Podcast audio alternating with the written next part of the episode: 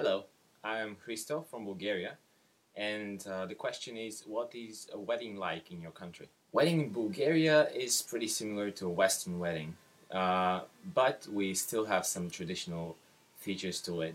And uh, one of it, one of the features is uh, the religious uh, part, which takes place in a church. And uh, one really interesting thing is that the bride and the groom are supposed to uh, walk around the altar uh, and uh, following a priest and uh, exchange crowns, which are symbols of uh, power and unity at the same time. Um, another interesting thing is that a great deal of people, the whole family is usually present in the church, and of course, everything is followed by a huge party in a restaurant or a discotheque.